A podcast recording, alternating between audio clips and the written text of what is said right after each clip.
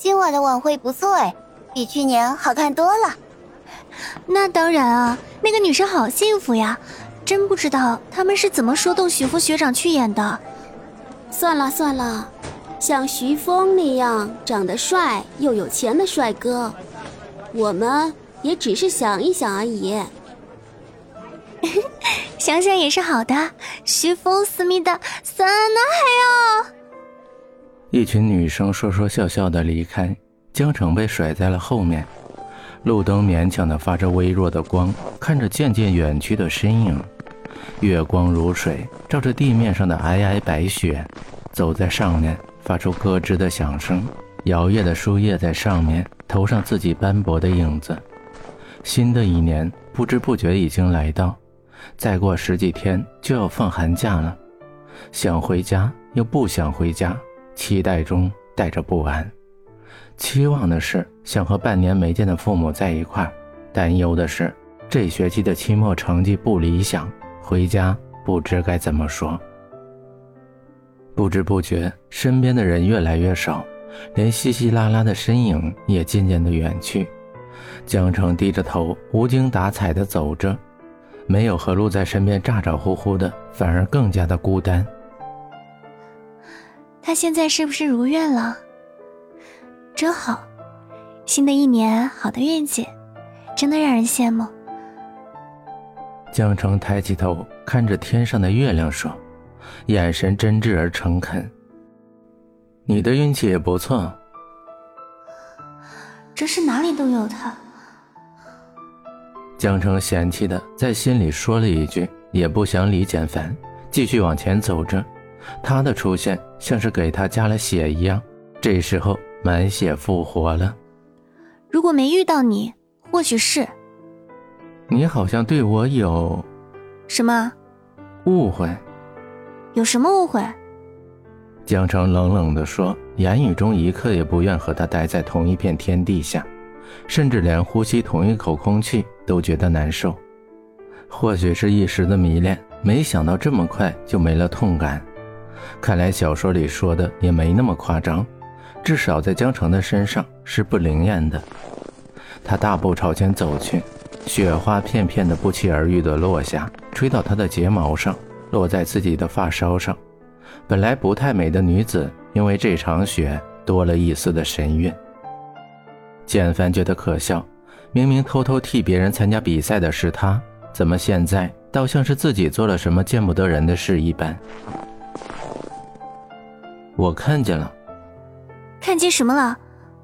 江城的心提到嗓子眼说出这句话不打自招，那紧张的神色几乎把自己给出卖了。他意识到简凡眼神里的笑意，才发觉自己刚才的样子有多明显。你看见了什么？跟我有什么关系？男生宿舍在东，女生宿舍在北，我们不同路，各走各的。江城匆忙的说完，不再多说话。原来你还会唱歌呀！江城的步子像是突然被冻住了，心里像是被抓住一样，雪花把他砸得头晕转向。他的步子迈了一下，终究还是停了下来，也不转身，只是嘴巴微微蠕动了一下。简凡的嘴巴噙了一丝的笑，落在他的脸上。雪花刚刚接触，即刻消融。他伸出手放在江城的肩膀上，突然顿了顿，终究还是无力的垂下。我不会告密的，真的。江城转过身，眼神里不带一丝杂质。明亮的眸子比地上的雪花还要晶莹，这是简凡第二次注视到江城的眸子，有摄人心魄的作用。最近，简凡总是被这双眼睛扰得心烦意乱。我对你们女生的事情不感兴趣，我只是恰巧路过听到而已。至于其他人是否会保密，那就不是我的事了。简凡耸了耸肩，做出一副事不关己、高高挂起的样子。行，那没事的话，我走了。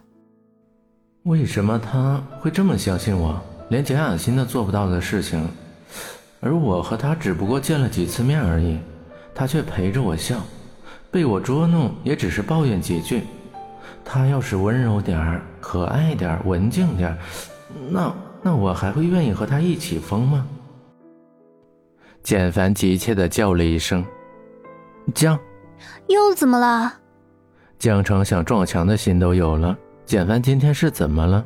无缘无故的出现，抓住把柄又不捉弄自己，这和平时的他一点也不像，反而让人觉得不安。